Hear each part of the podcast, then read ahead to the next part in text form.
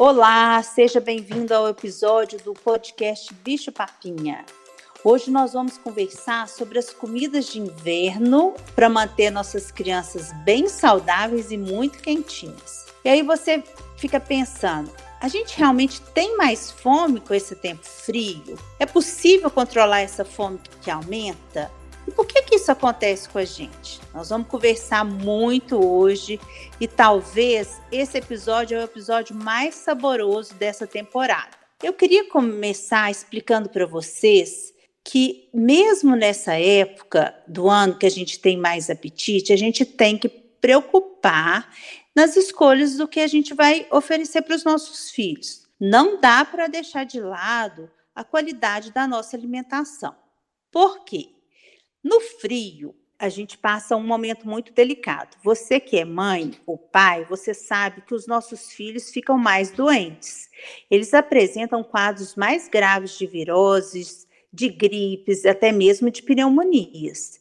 E pensando, nós estamos nesse momento tão delicado, correndo o risco de adquirir essa infecção pelo coronavírus. Os hospitais estão muito lotados. Então, se a gente conseguir diminuir também esses outros episódios de doenças no inverno, nós vamos também colaborar para que a gente passe por esse momento de uma maneira mais tranquila, evitando de ter que procurar atendimentos, até mesmo da gente ser internado no hospital. E a imunidade é um dos pilares para a gente ter uma imunidade bacana, que o nosso corpo consiga enfrentar essas doenças, esses agentes como vírus, bactérias, é através da alimentação. Então, uma alimentação adequada, a gente vai ter uma imunidade também adequada. E eu, eu vou só relembrar que a gente já falou em algum episódio anterior aí de algumas vitaminas que a gente sabe que tem um poder muito grande em relação à imunidade. Então, eu quero lembrar você da vitamina C, que estão presentes principalmente nas frutas, é, o selênio, que está presente, que o selênio que está presente nas castanhas. A, os legumes são muito importantes de serem consumidos, porque eles são ricos em fibras e outras vitaminas.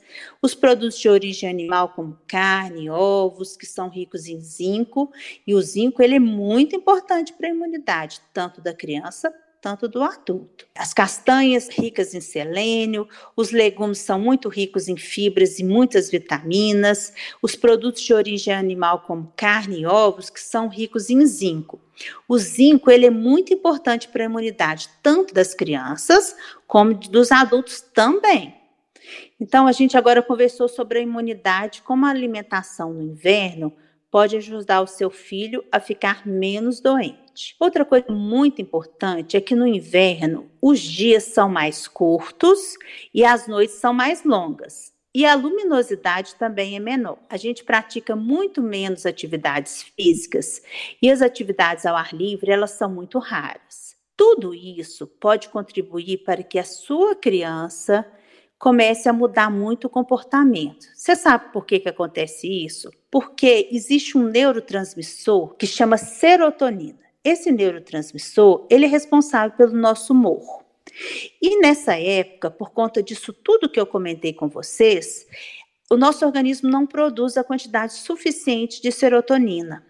E aí pode acontecer, sim, é, alterações de sono, do humor, do foco das crianças. Aquela criança, às vezes, ela fica muito distraída. Isso tudo por conta de uma alteração. Você já imaginou? Não é só a queda de temperatura, não. Isso modifica muito o funcionamento do nosso organismo. E para produzir a serotonina, que é esse neurotransmissor, a gente precisa de um aminoácido que chama triptofano. O triptofano, ele é também considerado o hormônio da felicidade. Para a gente ter esse triptofano no nosso organismo, a gente precisa alimentar com boas fontes de triptofano.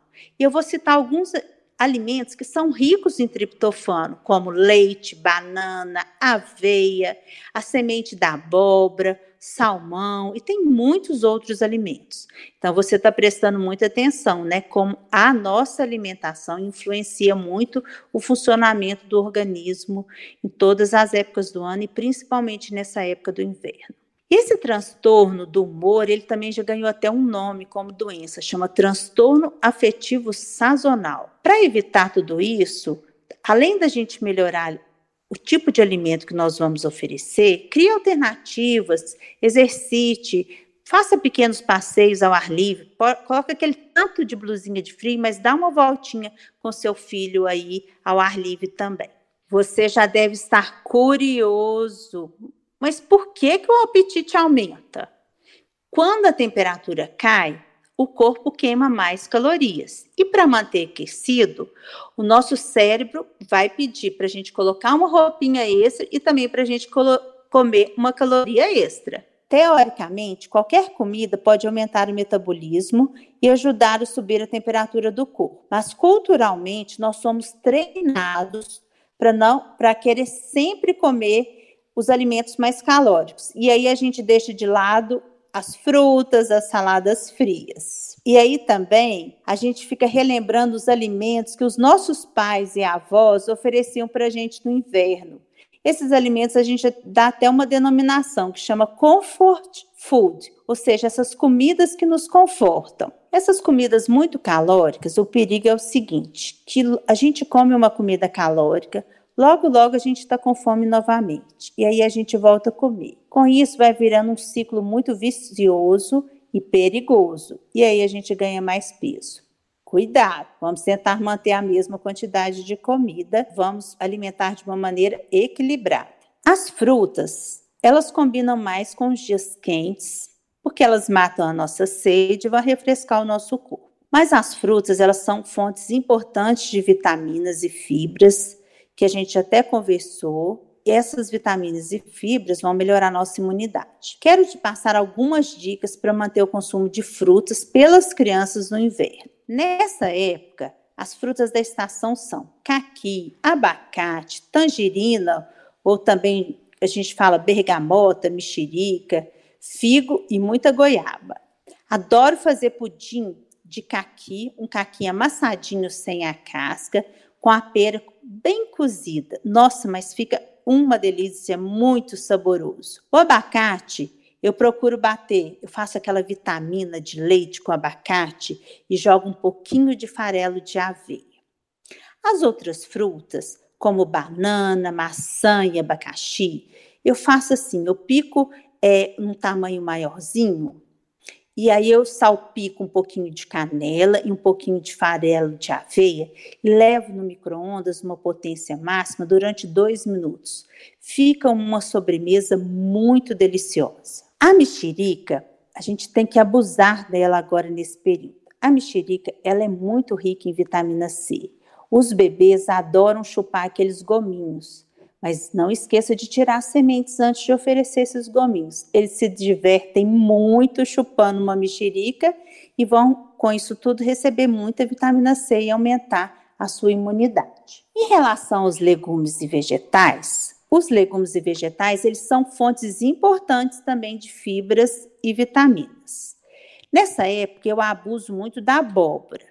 Cada um chama essa abóbora de um nome. Eu falo assim para você não, não, ter dúvida. Aquela abóbora do dia das bruxas. Ela fica deliciosa, assada, forma de purê, quando colocadas em sopas.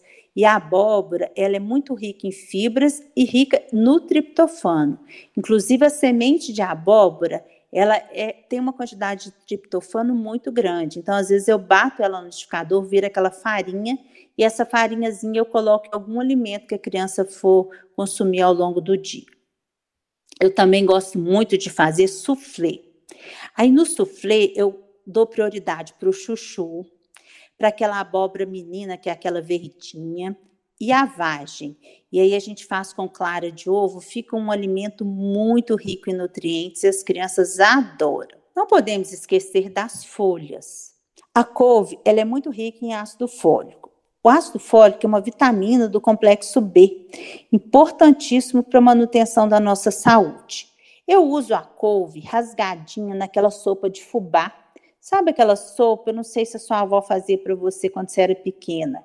Faz, faz a sopa do fubá, depois quebra um ovo dentro da sopa e rasga a couve. Nossa, mas fica gostoso demais. Eu sugiro você experimentar. Dando continuidade à sopa de fubá, eu quero falar do milho. O milho, ele tem todo uma valorização nessa época do ano. O milho, ele é muito é uma fonte excelente de carboidrato, de fibras e proteínas de boa qualidade.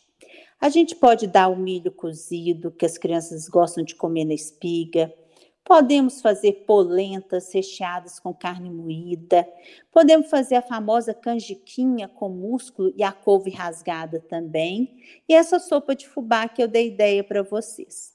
A sopa de fubá marcou muito minha infância. Minha avó sempre fazia quando era essa época do frio ou quando a gente estava doente. Ela falava assim: essa sopa vai te curar, não precisa nem tomar remedinho. Outro alimento muito gostoso é a canja de galinha.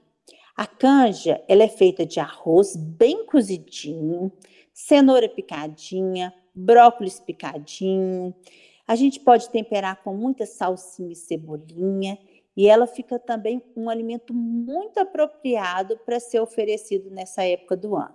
E os famosos caldos, caldo de feijão, mandioca, lentilha, misturado com outros legumes e proteínas animais. Também uma ótima pedida para esse momento. Você tá, deve estar tá ficando com fome também, né? De tanto escutar esse tanto de receita gostoso. E um arroz que eu adoro fazer também, um arroz de couve-flor. A couve-flor, eu, antes de preparar, eu bato ela no liquidificador. Então, ela fica parecendo um grãozinho bem batidinho. E na hora que eu estou preparando, refogando o arroz mesmo, eu coloco a couve-flor junto. As crianças adoram, acham que aquele arroz está diferente, que está um arroz crocante, e elas começam a ter o hábito de comer a couve-flor. E depois a gente pode fazer couve-flor gratinada, couve-flor na salada, também na época do verão. Então, assim, use a sua imaginação. Não é porque a gente está com frio que a gente vai comer só coisas que não trazem saúde. E depois de falar disso tanto de receita, a gente não pode esquecer da hidratação. Precisamos tomar muita água no frio. E muitas vezes essas crianças que estão pedindo alimentos toda hora, na verdade, elas podem estar confundindo sede com fome. Na verdade, elas querem apenas tomar água. Para matar a sede, o ideal é oferecer água. Não fica oferecendo suco e água de coco em excesso na tentativa de matar a sede do seu filho. Ficou com água na boca? Então, para concluir esse episódio de hoje, eu quero te dizer que podemos sim fazer todas essas receitas, pois são equilibradas do ponto de vista nutricional e vão nos manter bem aquecidos.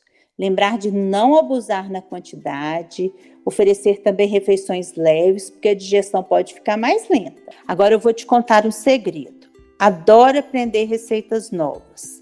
Se você tiver um tempinho, me escreva contando qual que é o seu prato preferido para fazer no inverno. Agradeço muito a sua atenção e se você gostou desse episódio, compartilhe com seus amigos. Grande abraço para você.